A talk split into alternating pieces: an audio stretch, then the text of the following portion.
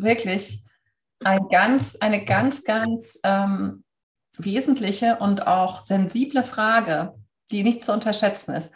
Was kann dir passieren, beziehungsweise was glaube ich, was dir passieren kann? Und es kommt darauf an, dass wirklich es steht und fällt mit der Idee, wer ich bin. Was kann mir passieren? Mhm. Mir, Körper, kann alles passieren, was einem Körper passieren kann. Mir, Bewusstsein. Was kann Bewusstsein passieren? Was kann Licht passieren? Und ich habe es schon oft geteilt, für mich war, war ein, ein Moment vor etlichen Jahren, dass mir klar wurde, ich kann mit Licht nichts machen, ich kann Licht nichts antun. Ich kann keine Schere nehmen und ein Licht durchschneiden und dann habe ich zwei Lichter. Versucht mal einen Lichtstrahl durchzuschneiden, stellt es euch mal vor. Könnt ihr auf Licht draufhauen? Könnt ihr es boxen? Könnt ihr es zerstückeln? Was könnt ihr machen mit Licht? Es ist die ganze Zeit da. Und es kann nirgendwo hin. Es geht nirgendwo hin. Es geht einfach nirgendwo hin. Es ist immer noch da. Es ist, es ist komplett wehrlos,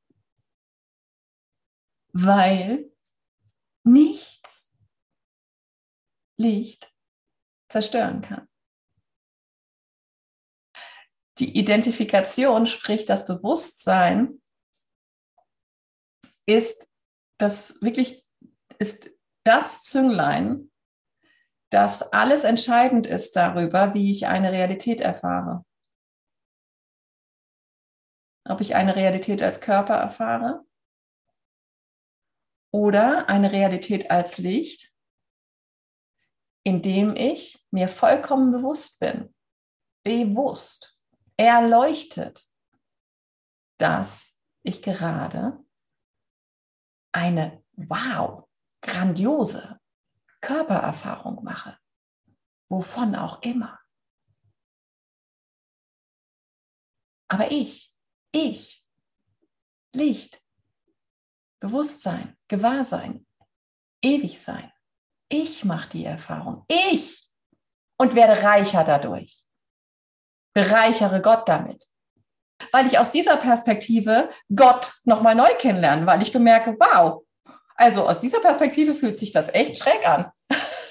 ja, aus so einer Trennungsperspektive ist ja ganz spannend, ja, ob ich jetzt aus der Ecke komme und Gott aus der Ecke bemerke, aus der, aus der Trennung heraus wieder ins Bewusstsein zu kommen, ja. Und das hat das, das haben wir ja immer in den Momenten, in denen wir eben diese Wunder erleben, in denen wir bemerken, wow, gleiche Situation, ne? Gleiche Situation und plötzlich völlig andere Erfahrung. Und nur, weil ich mir dessen bewusst bin, weil irgendwo in mir ein Raum sich geöffnet hat eines Gewahrseins, einer Präsenz, eines Wissens, das nicht gelernt werden kann, weil es die ganze Zeit schon da ist und mich nährt und nirgendwo hingehen kann.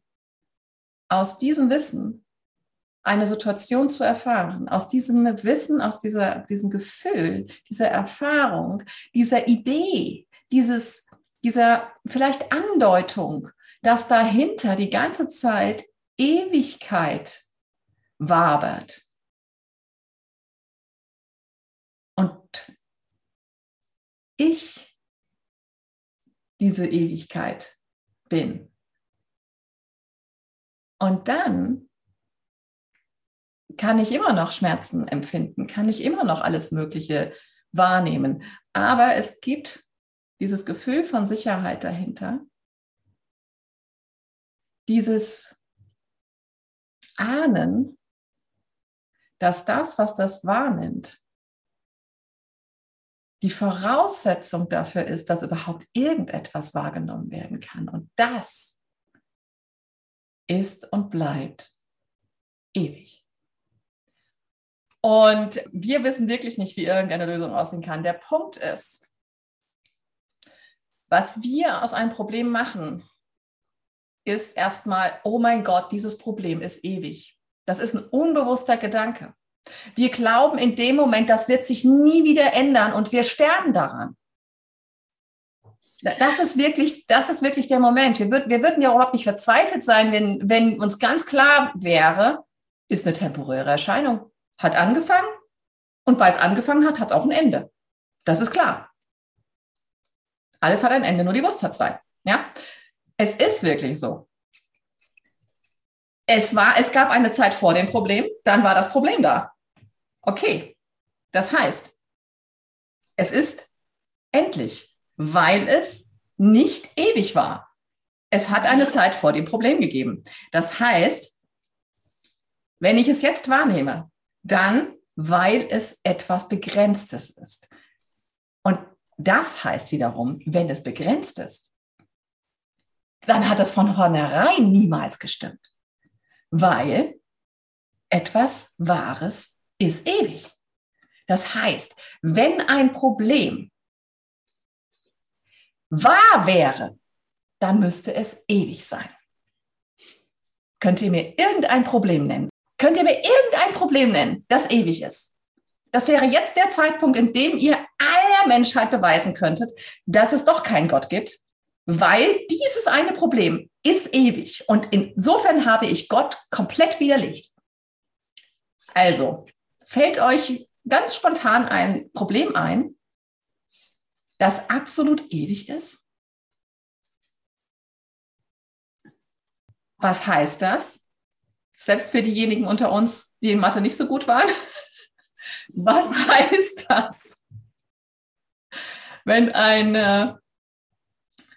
wenn wir diese, diese, diese Schlussfolgerung jetzt zu ihrem Höhepunkt kommen lassen, dass noch nie ein Problem wahr war. Noch nie. Dass noch nie ein Problem ewig war, heißt, dass noch nie ein Problem wahr war. Das heißt, wenn es nicht wahr ist, dann existiert es nicht. Richtig? Könnt ihr das mal wirklich sinken lassen, weil unser Kopf begreift das vielleicht gerade noch so. Aber lasst es mal in euer Herz fließen. Lass es mal, mach dich mal ganz weit auf.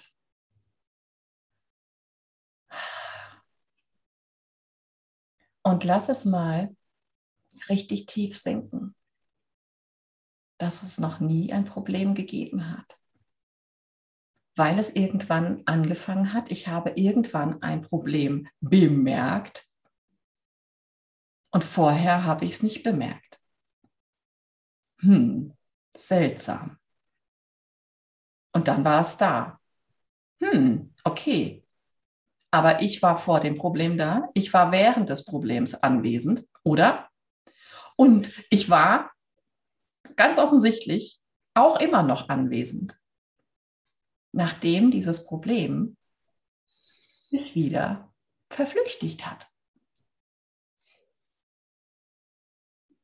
Was lerne ich daraus?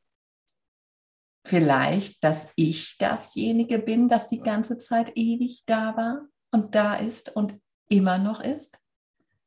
Während die sogenannten Probleme in meiner Wahrnehmung das tun, was sie schon immer getan haben. Sie kommen und sie gehen und sie kommen und sie gehen und sie kommen und sie gehen, so lange, wie ich sie kommen lassen will, damit sie wieder gehen können. Weil solange wie ich ein Problemlöser sein will, kriege ich Probleme geliefert, damit ich sie lösen kann. Aber mein unbewusster Wille war vorher da.